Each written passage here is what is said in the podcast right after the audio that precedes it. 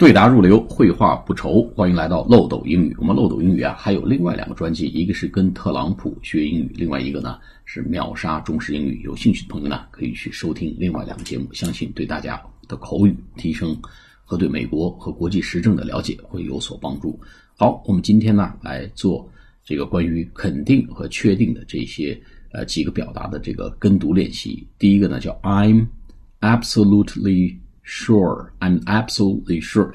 Absolutely, a b s o l u t e l y 就是绝对的啊，我是绝对的肯定的啊，我是绝对的确信。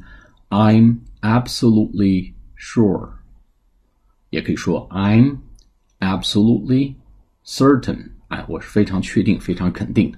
I'm absolutely sure.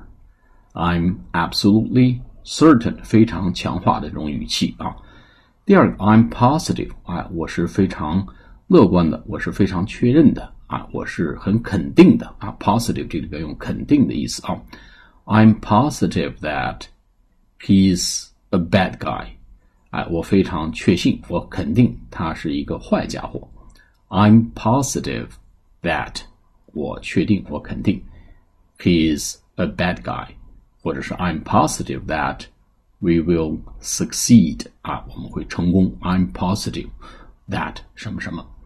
第三个，I have no doubt that 我们可以说 I have zero 就是零。I have zero doubt，我没有任何疑问。D O U B T 是疑问。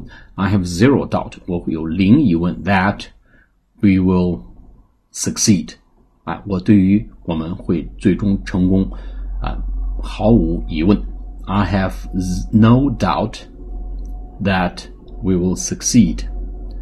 I have zero doubt that we will succeed.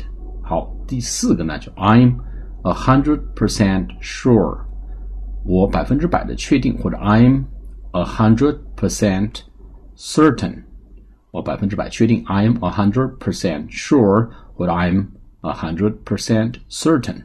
啊，都是表达我百分之百的肯定啊，我向毛主席保证，哎，就类似这种话，I'm a hundred percent sure，或者 I'm a hundred percent certain。